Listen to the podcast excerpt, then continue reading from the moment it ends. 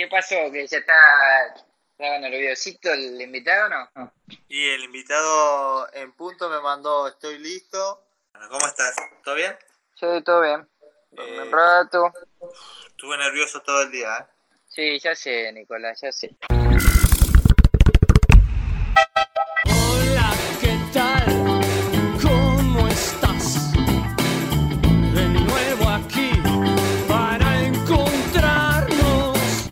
Bueno, bueno, bueno. Eh, hola Germán, ¿cómo estás? ¿Cómo estuvo tanto tiempo? Este, acá, sobrellevando el, la cuarentena, totalmente encerrado, comiendo para el orto, pero bueno, este, sobreviviendo, sobreviviendo. Está bien, está bien, está bien. ¿Allá? Eh, bueno, acá eh, hoy fue el día, hoy muchos nervios, hoy muchos nervios, hoy eh, nada, me, me- me costó mucho eh, pasar el día, no se me pasaban las horas. Eh, bueno, estamos grabando, son las 11 de la noche acá en Madrid y, mm, y nada, por fin llegó el momento, Germán. Eh, nada, hoy tenemos un programa que promete muchísimo, un programa que que nada, espero poder sacarle todo el jugo posible. Y, y nada, creo que tenemos que aprovechar y, y enseguida meternos con, con el invitado, Germán, porque esto, esto se me puede ir de las manos, esto no, no estaba en los planes, pero nada, la verdad que uf, eh, es mucho. Así que nada, Germán, eh, podemos empezar con algunas historias o, o con algo que, que nos haya puesto en contacto con, con el invitado del día de hoy. Eh, no sé, vos tenés algo para... A ver, ¿Cuál es tu anécdota con él? ¿Cuál es tu anécdota con él? Bueno, siempre lo, miré por televisión, ¿no? Eh, Desde chico. Eh, pero bueno, una vez vino a, visitarnos al, al Deportivo Morón. Creo que esa habrá sido la, primera vez que, que lo conocí. Pero la historia que tengo, como el primer encuentro cercano, cuando tuve una foto con él mano a mano, eh, fue una clínica eh, que hubo en, en el Club Vélez. Nada, yo había podido nos habían podido meter a varios chicos del club y, y nada, era como era la gloria poder estar ahí, compartir con él, con otros jugadores también eh, muy importantes. ¿Es esa que tenés la foto, No, no, la foto medio más adelante. pelo medio un poquito antes. Eh, categoría infantil, capaz que era, no sé, ¿viste? Y cuestión que llegó el momento eh, de competir, el momento del, del knockout, de tirar a tiro libre. Eh, fui a tirar la primera, Germán. Erro, voy a buscar el rebote y mm, no, no me acuerdo ni quién era que estaba atrás, pero le deseé la muerte. Eh, me fui totalmente humillado a, a mi casa después del primer encuentro con, con mi ídolo y, y nada, después eh, compañeros con premios, con, con cosas que usaron durante todo, toda su infancia en el Deportivo Morón y yo hundido totalmente. Pero bueno, lo tuyo. Bueno, eh, no, tiré. Igual, igual van a saberlo ya, Uy, porque boludo, en el no, podcast bueno. va a decir. Así que saluda a todos primero antes que antes de seguir. Germán, es Claro, espectacular tenés esta razón, mirá presentación. lo que era nuestra estrategia, Nicolás era berretísima. Pero la estrategia nuestra era malísima, era como darle un misterio y decían el nombre del podcast. Bueno, son, son novatos, che, son novatos. Vamos de a poco. No lo subestimes, eh, que estamos muy bien en número. Qué barbaridad. No lo dudo, no lo dudo. Bueno, dale, si contás, Germancito, ahora ya que estamos, contá. A ver que, que yo no, no la sé. Iba, iba a contar la del tejo, iba a contar la del tejo. Este verano nosotros compartimos muchos momentos de tejo, la disciplina tejo en monte. Y Emanuel juega, es una estrella del tejo, increíblemente. Eh, y como, bueno, compañero muy bueno, pero yo lo quería destacar como rival, porque cuando estábamos jugando como rivales, él detectó rápidamente mi cobardía, entonces me hizo dos o tres comentarios que obviamente me destruyeron y pasé a no, no meter una, una bocha bien, ¿viste? Y le digo, Manu, tu trash talking me está, me está haciendo daño, ¿viste? Y ahí ya me respetó y no me dijo más nada. Que si me seguía hablando, me retiraba del partido directamente. Eh, Muy Gracias, buen jugador, eh, gracias. muy buen jugador. Bien, Manu. Eh, ¿Y esto de, de dónde lo sacaste, lo del tejo? Eh, es la única actividad que se puede hacer en Montermoso. Que se puede hacer Eh, en Monte, ¿no? Eso sí, si jugás en Montermoso al tejo, jugás en cualquier no lado del mundo. Porque tenés que considerar los vientos huracanados de 50 kilómetros por hora, a veces en contra, a veces a favor, de lado. Así que es, es, eh, complicado. Pero hemos dominado, en cierto modo, el arte. Y Germancito sorprendió, te digo, ¿eh? porque vino con muy, muy pocas expectativas. Cabeza gacha, diciendo a cada rato, soy malísimo. Decía, no, mirá que, yo, mirá que yo soy un cagón. Y todo eso, entonces todos bajamos la guardia. Y después terminó, terminó respondiendo. Bueno, esa es una Lindo, técnica lindo. muy, eh, muy de Germán, ¿no? Esa de- Totalmente. De llegar humilde o de tirarse para abajo y después te sorprende y, y te saca cosas que, que uno no espera, ¿no? De, de ¿Quieren saber mi primer eh, encuentro con ustedes? ¿Qué recuerdo? Ah, ¿lo, lo tenés? Ay, no, bueno, estoy Sí, pensando ahora, sí. no es que lo tenía pensado. Eh, Nico, un mensaje me llega, eh, no recuerdo si de Prunes o de Casetay, hace un montón de tiempo, diciendo que estaba jugando bien, que había este chico, Morón, no sé qué, eh, y que quería ver videos de Tony Parker porque eh, querías, creo, desarrollar la flotadora, si no me equivoco, o algo de Tony Parker. Ah, No lo Entonces, puedo creer. ¿te- ¿que no te acordás o no es verdad? No, no, no, eh, sí, sí, sí, Ah. tiene que ser así. Bueno, eh, antes sabía, eh, bueno, no me acuerdo si fue eso, creo que fue eso antes del campus. No estoy seguro. En el campus sí te conocí, ca- casi eh, te había mencionado un par de veces que eras de Morón, que, que este chico está jugando bien, no sé qué, y un poquito, eh, bueno, sabía de tu existencia. No te conocía personalmente, te conocí personalmente, no recuerdo nada de Vélez, eh, pero sí me acuerdo del campus, además está la foto rolinga y después, bueno, obviamente que esa foto cuando terminamos siendo compañeros acá eh, fue... Sí, sí. Una- Ayer estuve chumeando en. Instagram y, y la vi ahí. Sí. Eh, con Germán, el primer encuentro, eh, me parece que fue a través de mi hermano, de Leandro, cuando tuviste el incidente este famoso, Germán, ¿puede ser? ¿O habíamos hecho una nota antes? Y habíamos, habíamos hecho nota. Había pasado antes totalmente- Justo lo te... Eh, desapercibida. Nah, ¿sabés cómo pasé de largo? ¿Sabés cómo pasé de largo? Había pasado desapercibida. Y cuando te sucedió lo que te Y sucedió, una- te contacté y empezamos a escribir un par de mensajes. Creo que ahí fue. Correcto. ¿Y después fueron lo de las 100 preguntas o no? Exactamente. E- Ese es el orden cronológico. Muy En bien. una de las primeras notas, esta te la cuento ahora. El- Una de las primeras notas eh, que le hago por teléfono, se escuchaba para el orto, ¿viste? No sé, año 2007, por ahí. Y yo, para darle un poquito de, de humor, digamos, a la entrevista, le pregunto si temía por la calvicie. Y me dice, la respuesta es esta, ¿eh? Te digo porque me la- no me largué a llorar de milagro. Me dice, ¿vos me estás haciendo una entrevista para preguntarme si estoy quedando pelado? Silencio. Silencio. Ay, boludo, estaba, digo, no, listo, tengo que cortar. Tengo que cortar, tengo que cortar y pum, corto. Qué raro. Bueno, Y no me acuerdo bueno, en absoluto, pero. Puede Eh, ser, y puede a ser. Si me agarraste en un mal día, puede A ser. través de Tom James, Mira. a través de Tom James. Ok, ok. Pero no, no, igual, igual, de, antes y después me ayudaste, pero esa cagada de pedo no me la olvido nunca. No me la olvido nunca, nunca, nunca. Muy bien. Espectacular, Eh. espectacular, espectacular. Bueno, eh, nada, Manu, eh, agradecerte por, eh, por poder estar acá con nosotros. Eh, para mí es eh, esto es espectacular. Estoy transpirando ahora, pero bueno. Eh, a empezar un poco. Eh, la primera pregunta que, mm, que se me ocurrió para hacerte eh, ahora, a ver cómo estabas hoy. Eh, ponele, ¿no? Eh, si juntamos nueve, eh, ¿estás para jugar un picadito, para hacer algo? ¿O, o no? ¿O ¿Qué es lo que se te pasa por la cabeza si te invitamos a, a Eh, jugar un ratito? no, no lo prefiero. Bien. Si me decís que vamos a jugar algo, por ahí prefiero jugar al tejo, al tenis o comer una picadita a jugar, a jugar al básquet. Pero si me pican o, o me dan ganas o me interesa con quién jugaría y demás, sí, me pongo a jugar. Eh, un estado físico deplorable en el sentido basquetbolístico. Eh, Viste que no es lo mismo hacer bicicleta que, que jugar un partido al básquet. Sí, sí, bueno. Eh, así que en ese sentido sería un desastre.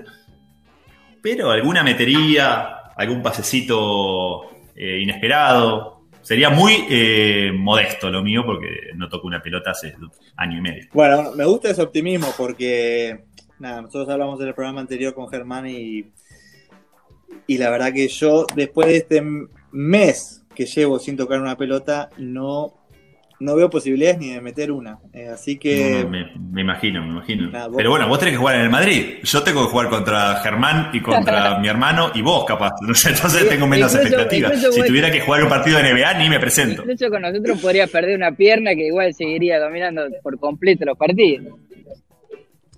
¿Jugamos un partido juntos, sí, Germán, sí, sí, sí, sí. Fui un desastre, fui un desastre, Manu. No, no, prefiero no recordarlo, es muy triste. Para mí esto... venía, venía de tirador la pro. Él me dijo que su fuerte era el tiro de tres. Nada, no sé lo que fue. Sí, zurdo. Eh, no sé si viste, Germán, capaz después en algún momento te contará, pero él definió un partido, eh, antes de que ocurra todo esto del virus, eh, él definió un partido con un tablerazo y fue un partido muy, muy famoso no, que no, jugaron con, con, gente de nada, muy, muy coordinada, ¿no? Que nada, Germán está jugando en una liga espectacular. Eh, pero bueno. Sí. Eh, entonces, hoy, Manu, eh, ¿qué es lo que más te, te, interesa o te llama la atención? Ya sabemos que el básquet no es prioridad y creo que ya lo, lo estás dejando pasar. Eh, ¿Qué estás buscando hacer ¿no? después de estar tanto tiempo eh, sin competir? O, ¿Qué es lo que, lo que te llama la atención? Eh, estoy en un periodo que se está extendiendo más de lo esperado, pues ya van casi dos años desde, desde mi último partido, pero de desintoxicación en cuanto a, a tener que responder presiones, responsabilidades. Eh, viste, por muchos años hice lo que hice al mango, eh, sin stop prácticamente. Entonces, desde el momento en que dije, acá cuelgo las zapatillas, es como que relajé, bajé 17 cambios y estoy muy tranquilo, dedicado, te diría que pura y exclusivamente a, a mi familia y a disfrutar cositas que antes no, no podía. Eh, cosas con la escuela de los chicos, bueno, cuando había escuela, ¿no? Ahora en sí. este periodo no. Eh, ir a Argentina a pasar los tres meses de verano, para mí es algo valiosísimo y ya lo hice dos veces. Eh, comer lo que quiero, cuando quiero, sin preocuparme, qué sé yo, eh, si estoy metiendo mucho azúcar o harina, o si un día me acuesto más tarde y nada, y estar sin dolor y, y, estar sin pensar en el próximo rival. Estoy disfrutando eso enormemente, cosa que me asustaba un poquito porque pensé que lo iba, lo iba a extrañar, que era una especie de droga que la iba a necesitar, y, y lo opuesto. Estoy que no la quiero ni, ni cerca a esa presión, a esa responsabilidad. Así que no, por ahora disfruto disfruto esta descontaminación. Bien, y, y no eh, tenés, no, tampoco hay un tiempo de, ¿cómo te puedo decir?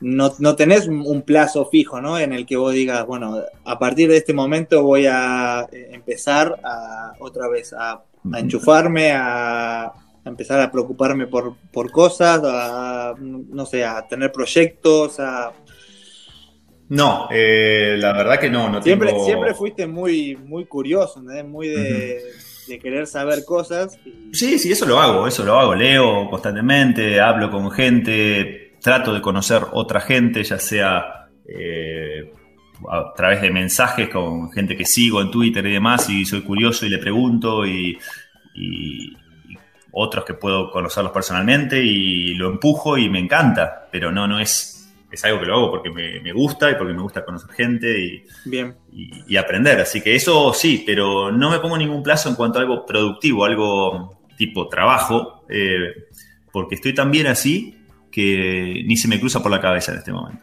Bien, bien. Bueno, y ahora que estás eh, incursionando también, eh, bueno, creo que un poco porque todos estamos en casa encerrados y demás, eh, ponele, hiciste un vivo con, con Juan Martín, con Del Potro, eh, estuviste también en Unidos por Argentina.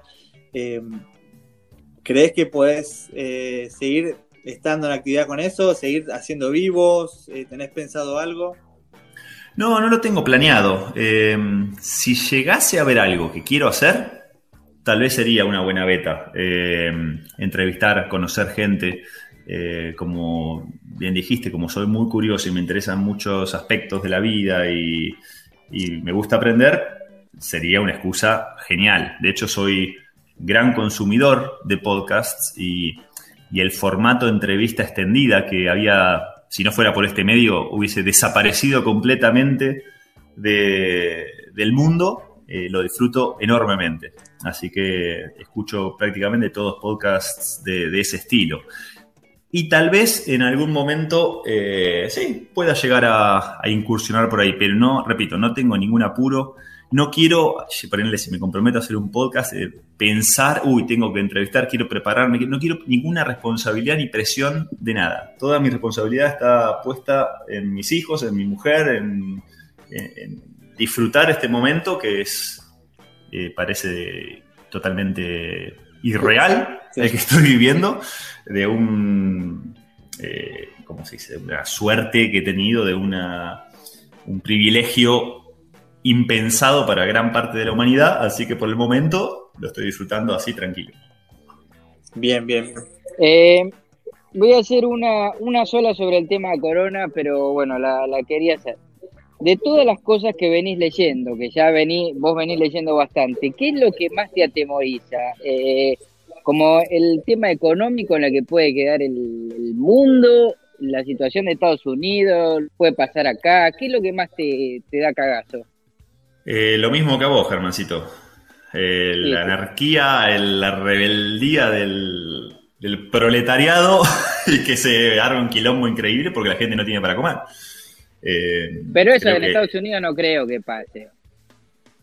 Y, no sé.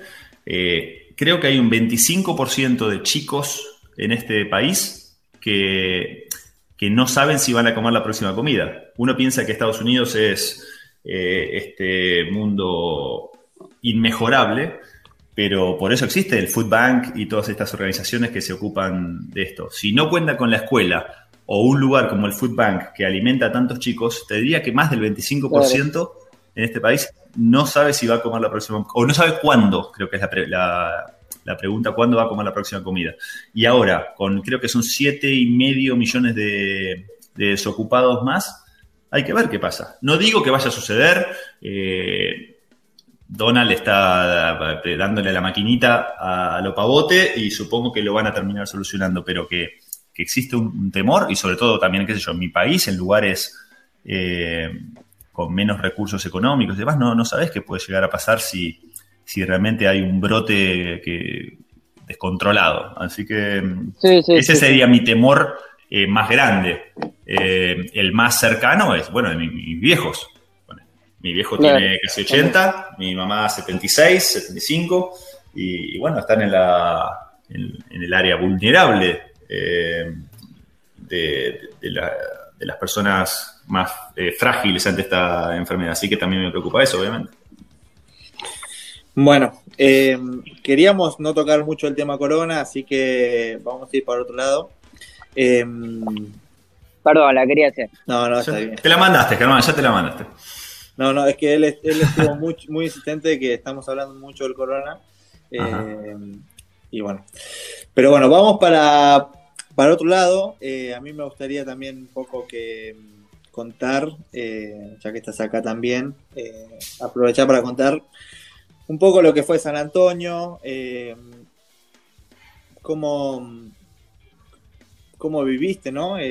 Vos todo- todos los años que estuviste en San Antonio. Pero bueno, lo primero a mí que se me vino a la cabeza fue eh, ¿qué, qué pensabas, eh, después iremos más a, a- a tu carrera, pero qué pensabas el día que nos estaba yendo a buscar a Pato y a mí, a Antonio, eh, con el auto, eh, diciendo, ¿nos viniste a buscar? O sea, no, te- no hacía falta. eh, ¿qué, qué pensabas de ese día?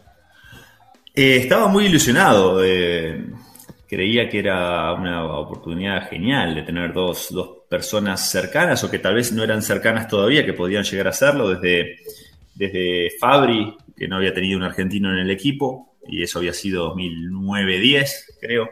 Así que, y yo ya en otro periodo de mi carrera, eh, ya con 39 años, más pensando en otras cosas y tal vez pensando más en ayudarlos, en, ser mentor que, en jugar y ganar y ser determinante. Así que eh, me ilusionó mucho cuando, bueno, tanto como cuando Pop me preguntó por vos eh, en, Las Vegas, como cuando me empezaron a preguntar por Pato, que les gustaba el, eh, sus características y que podía colaborar y demás. Así que cuando me dijeron que los iban a llamar estaba, estaba feliz. Así que una manera de, mostrarles y de abrirles los brazos era yéndolos a buscar. Además, en un momento del año en que septiembre, creo que fue septiembre que, que vinieron, uno tiene las tardes todas libres porque uno entrena en la mañana nada más. Así mm. que, como, como no lo iba a hacer, lo sentía como que era algo normal de hacer. Bien, bien, bueno. Eh, bueno, gracias por, por, habernos ido a buscar. Eh, y después, eh, la otra pregunta, esta capaz que es un poco más, no, no, es, no, es, nada del otro mundo, pero nosotros estábamos ahí con Pato, dándole, viste, duro, entrenando todos los días, con una presión de decir, nos jugábamos, viste, el, el lugar para entrar y, no sé, para mí vos sabías algo, ¿entendés? Como que... algo te iban contando los entrenadores. O, Yo le preguntaba eh... todos los días, Nico. Sí, ¿no? Sí, sí, sí. sí ¿Qué te decía? Nada. ¿Qué te decía, no, Germán? No, no, no, me acuerdo. Yo, yo insistía para que, para que meta ficha, pero me dijiste, no, no, no tiene nada que ver. Eh, no, no, había información, porque si no le iba atrás, ¿viste? No, no. Pero no, no había. eh, no, no, porque esos días fueron uh, para nosotros. Eh, nos jugábamos mucho, nos jugábamos mucho, me acuerdo, y, y nada, pero vos estabas ahí y creo que me acuerdo ese día que vos hablás con Pop y enseguida, el día del que Pop me, me dice que, que, quedaba en el equipo, eh, sale de hablar con vos y enseguida me llama a mí y yo ahí dije, sí, por favor, por favor. eh, y bueno, ahí tuve la reunión en la sala de video y fue, fue increíble. Eh, para vos, ¿no? Eh, compartir con, eh, con, argentinos, ¿no? O con gente que, eh, que uno quiere mucho ahí, va, cambia mucho, ¿no? Cuando uno está en el equipo con, con alguien cercano, con alguien que quiere, que, que cuando no, creo yo, y... Espera que me, me trabé, man. No, no, no, es que es, es así. te, te te salgo porque es, es clarísimo. Eh, no es lo mismo jugar en un equipo donde uno no tiene eh, una, una, atadura con nadie o, o un aprecio. Eh, yo, por suerte, bueno, 16 años, entonces llegué a lograr esas, sí. Esas ataduras o esos, esas cercanías con mucha gente en distintos momentos. pero bueno, en el 2016 ya lo nuestro con nuestro grupo, con Patti, Tiago y Boris, ya se estaba desarmando. Y, y, bueno, había quedado una especie de, no, no, de vacío, pero genial de sumar más gente a, a ese grupo. Así que para, ese lado, para ese lado quería ir. claro, lado lo vi con mucha ilusión. Yo cuando llegué estaba muy pintado, ¿viste? Eh, mi primer año estuve recontra pintado, que no tenía nadie y, y estaba siempre solo y demás. Segundo año, por suerte llegó Rayo Nesterovich y Turkoglu, creo, y ahí ya empezamos a armar algo, pero después se fueron. Así que recién cuando llegó Fabri, como que el 2006, creo que vino Fabri. 2007, capaz, bueno. No, 2007 ya salió claro, campeón, así 2006, que haber venido 2006. el 2005. Sí, 2005-2006 debe haber sido. Ahí ya se abrió una, una puerta hermosa y empezar a, con, a compartir cosas distintas con alguien que te conoce bien de, ¿viste? de dónde venís, quién sos, eh, lo que te pasa y costumbres. Así que sí, es, es, otra cosa. Yo tuve el culo increíble de haber logrado esta, esta unión con Pati, Tiago y, y, Boris que, que, me hizo sentir como, como en casa por cuatro o cinco años cuando yo ya estaba en, en, en declive. Y eso fue fundamental, sí. porque a mí, como lo dije la, la noche del retiro, para, me mantuvieron jóvenes. Y yo en ustedes también veía algo así, como dos, dos chicos que me iban a mantener jóvenes y me iban a mantener activo y, y motivado, con, tal vez no para jugar, para hacer una volcada, para definir un partido, sino para, para ayudar y sí, estar para, ahí. Para pasar el día a día. Exacto, ¿no? así que eh, sí, tuve, tuve mucha suerte y vi la, la oportunidad de tenerlos a ustedes acá como, como una prolongación de eso. Muy bien. Bueno, recién mencionabas la, mm, eh, lo de la noche del retiro, eh, del número 20. Em, yo tuve la suerte de vivir la de, la de Tim eh, cuando estuve ahí y mm, bueno, no me, no me perdí la tuya por televisión.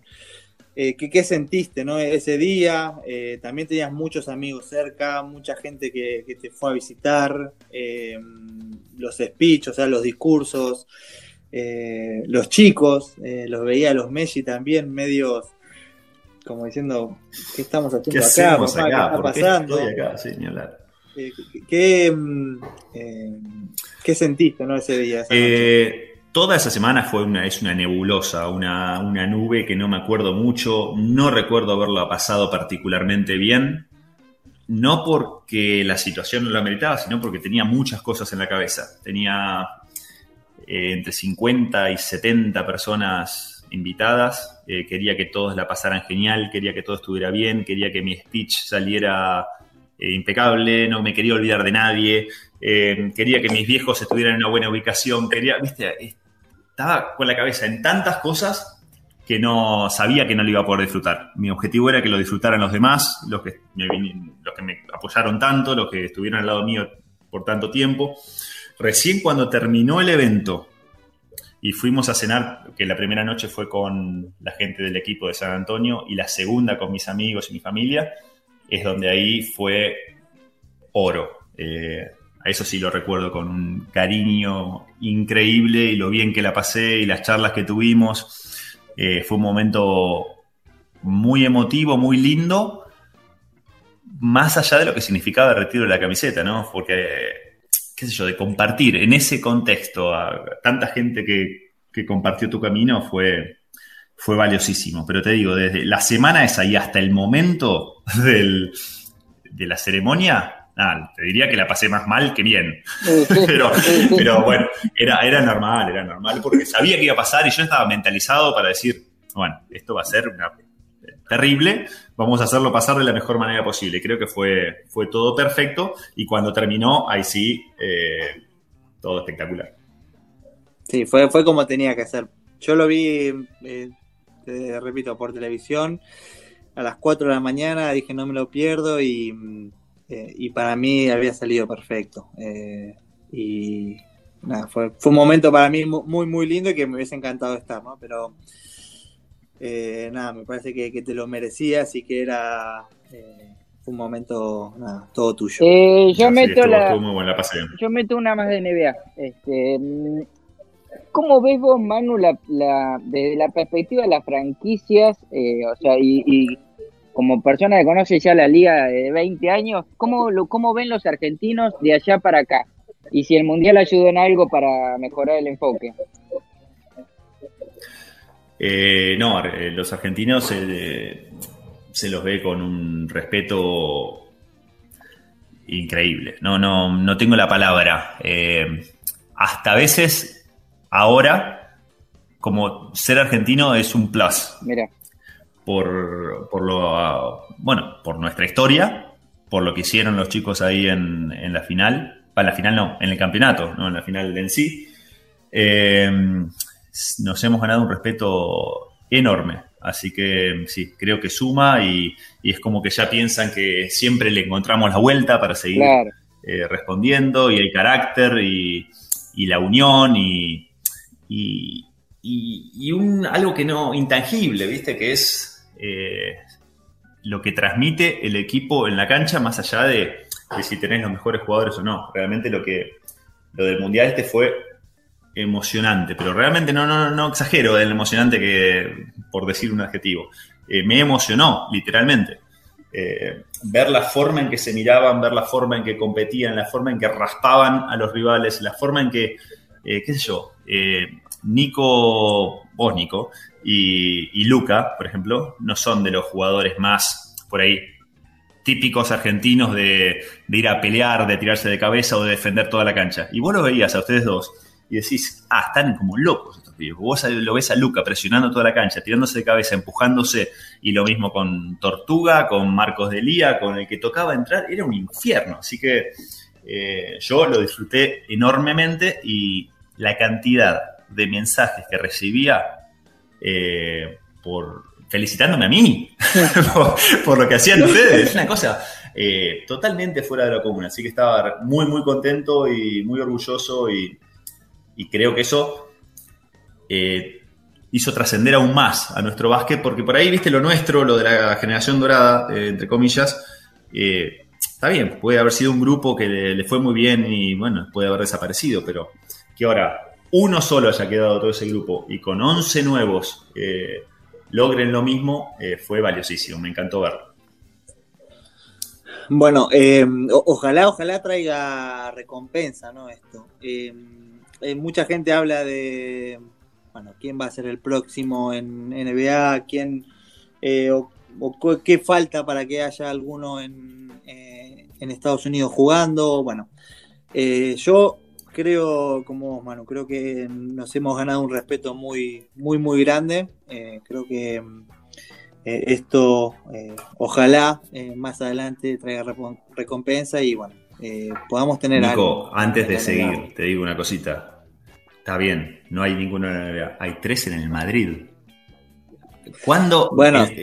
creo que perdemos un poquito de perspectiva porque, bueno, por años tuvimos muchos jugadores, campeones, lo que sea.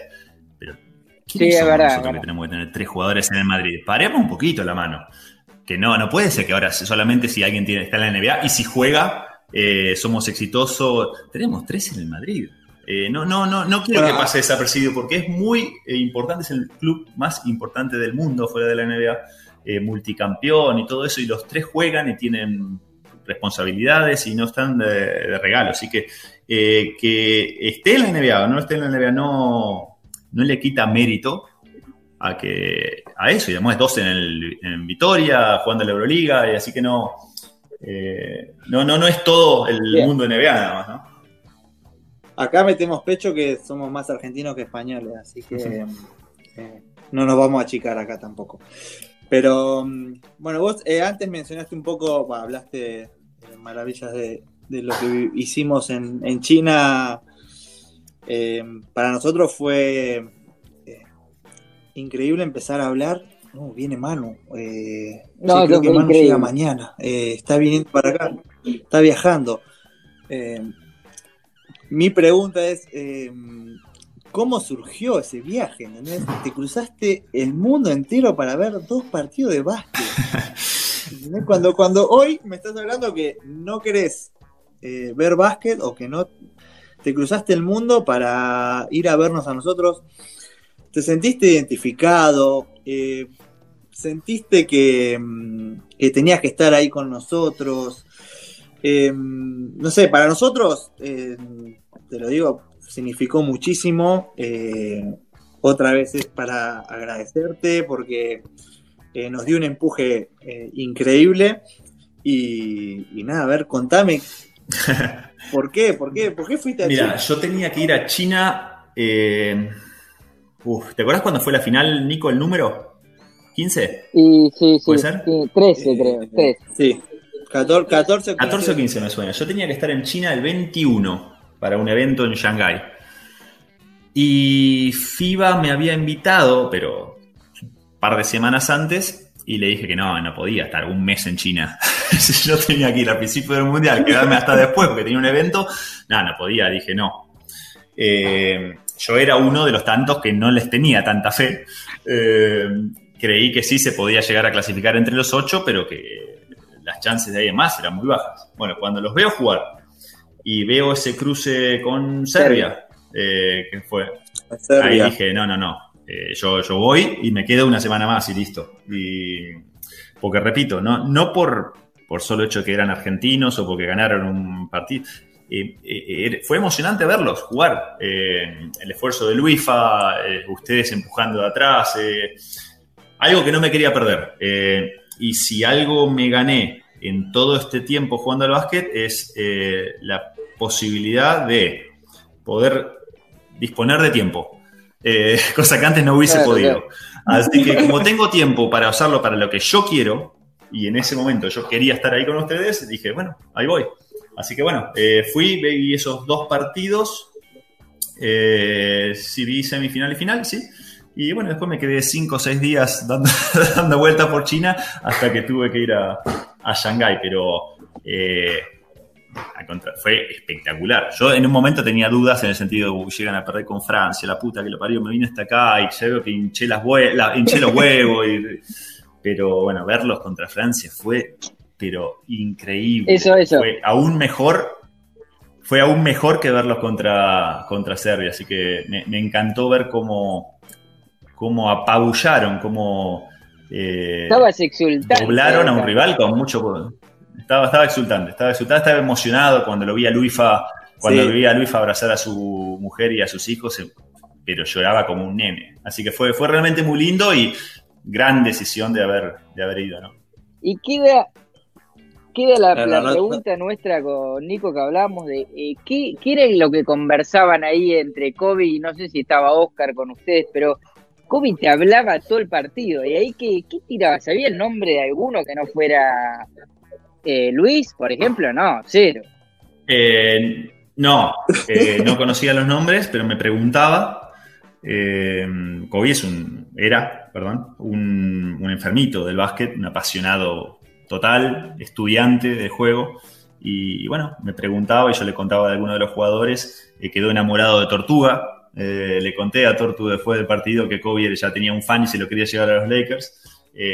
Pero sí, eh, me preguntaba y comentábamos de las decisiones de los técnicos, de que lo que hacía el de Francia, el de Argentina, y yo les contaba las características de, eh, por ejemplo, a ustedes, los que más jugaban los veían, y algo ya conocía, pero por ejemplo, Luca Vildosa no tenía ni idea de quién Claro. era. Y digo, bueno, lo llegan a dejar un metro Luca y te la pone y le contaba, entonces... eh, y se mostraba interesado, así que seguía. Lo que pasa es que llegó un momento que yo estaba muy exultante y no quería hablar más. Estaba nervioso. No, no, Entonces, claro, no, saltabas, no. saltabas de la silla. Claro, el primer tiempo le podía hablar porque todavía, pero después ya me empecé a excitar mal y, y, bueno, de hecho me miró un raro un par de veces diciendo, ¿qué está haciendo? Pero eh, nada, estuvo, estuvo muy bueno y él, como te digo, es era un fanático, fanático mal del, del deporte. Bien, Manu, bien. Eh, nada, espectacular. Eh, es que veíamos con Germán eh, unos videos de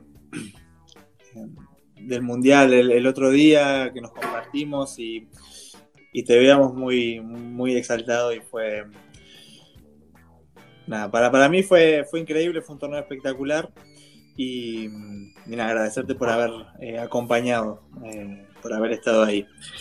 Eh, bueno, para, para ir cerrando un poco, Manu, ya eh, llevamos eh, 40 minutos. eh, nada, creo que, que más te, te Eh, Germán decir. dijo que tenía tres preguntas, hizo dos creo nada más. Germancito, ¿te quedó algo en el tintero? No, no, Germán- era, Germán- era también del Germán mundo. no quería meterse mucho. Era del mundo coronavirus, pero la tira muy abajo, ¿viste? Ya está, ya está, ya está. Ya tenés la vida todo el tiempo. Sí, pero es tu perfil, es tu perfil el, ti- el- el tema de tirarte abajo, de depresivo, es, Pero con el- crea de personaje. Sí, sí, sí. Un personaje que ya está aburriendo a la gente, ¿eh? Pero es la verdad. Hay que reinventarse, Germán, Sí, es sí, momento de sí, reinventarse. estaba haciendo tiempo. Este, no, no, mi pregunta eh, final era justamente sobre la selección. eh, si, si vos le ves un- una constancia al equipo eh, o si simplemente fue un, un torneo bueno donde con- se dieron muchas cosas favorables. Porque hay, tiene, hay un recambio sobre el recambio en pocos años en este equipo. Es, es imposible saberlo. eh, hasta que no los veas jugar y cómo están, y cómo están de salud y de, y de emoción, ¿viste? Sí.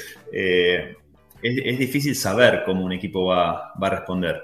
Eh, yo creo fervientemente que jugar un mundial es más difícil que jugar un, un juego olímpico. El mundial tiene 2 millones de equipos, eh, mientras que el juego olímpico son 12, salvo que haya cambiado algo que no me enteré, creo que son 12. Y al haber 12 ya hay un equipo de África, hay uno de Asia, eh, entonces es como que no, no hay tantos, eh, por ejemplo, de los equipos europeos que históricamente son los que más nos complican a nosotros, entonces eh, uno tiende a ser más optimista. El tema es que entre ellos, entre los jugadores, entre ustedes, no debe haber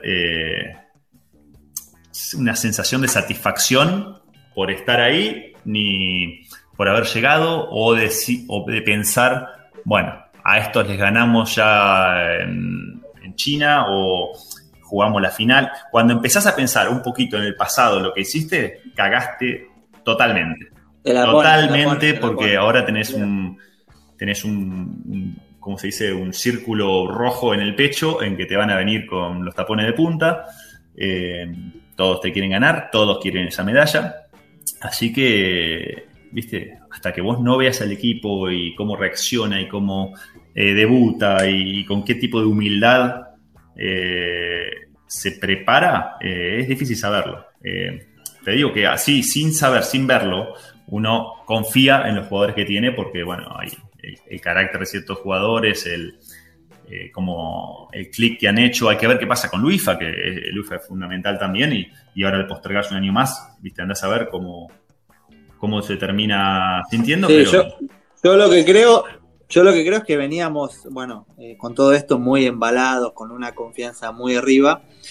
Eh, obviamente no me gusta la idea de, de que se pospongan los juegos, pero obviamente también estamos en un momento mundial excepcional y, y nada, Sí. habrá que esperar para, para prepararse, eh, recuperar bien a Patito, a Luca. Me queda una. eh, intentar convencer, convencer a Luifa, obviamente, y, y creo que la idea va a ser la misma, ¿no?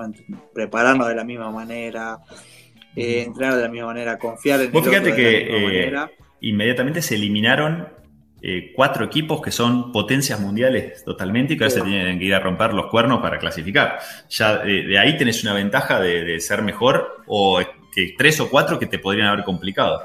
Eh, el- el- estuve viendo el otro día, bueno, antes que pasara todo esto, lo de los grupos, los que tenían que ir a cali- eh, clasificar, y más, Inter, que va a hacer eso. Los que van a quedar afuera. Así que, Sí, sí. no, no, tienen una, una muy linda oportunidad, pero como bueno, la explicación la di en la respuesta anterior, ¿no? De, de cómo ustedes enfrentan Sí. el campeonato. Y llegado el caso, podés tener todo, pero perfecto. eh, tener la mentalidad justa, eh, todos sanos y más, y por ahí no te alcanza, porque es así, porque no es que eh, sos el Dream Team, que si eh, nada, si se llevan bien, si se recuperan, si van los que quieren, bueno, ganan el oro porque son mejores que los. No, nosotros es a, es a pelearla, es a ponerle el pecho, tirarse de cabeza y morder tobillos. Así que, es, Es viste, por más que hagas todo eso, a Sí, veces sí. no te va a alcanzar. Pero bueno, el tema es, es hacerlo y estar preparado.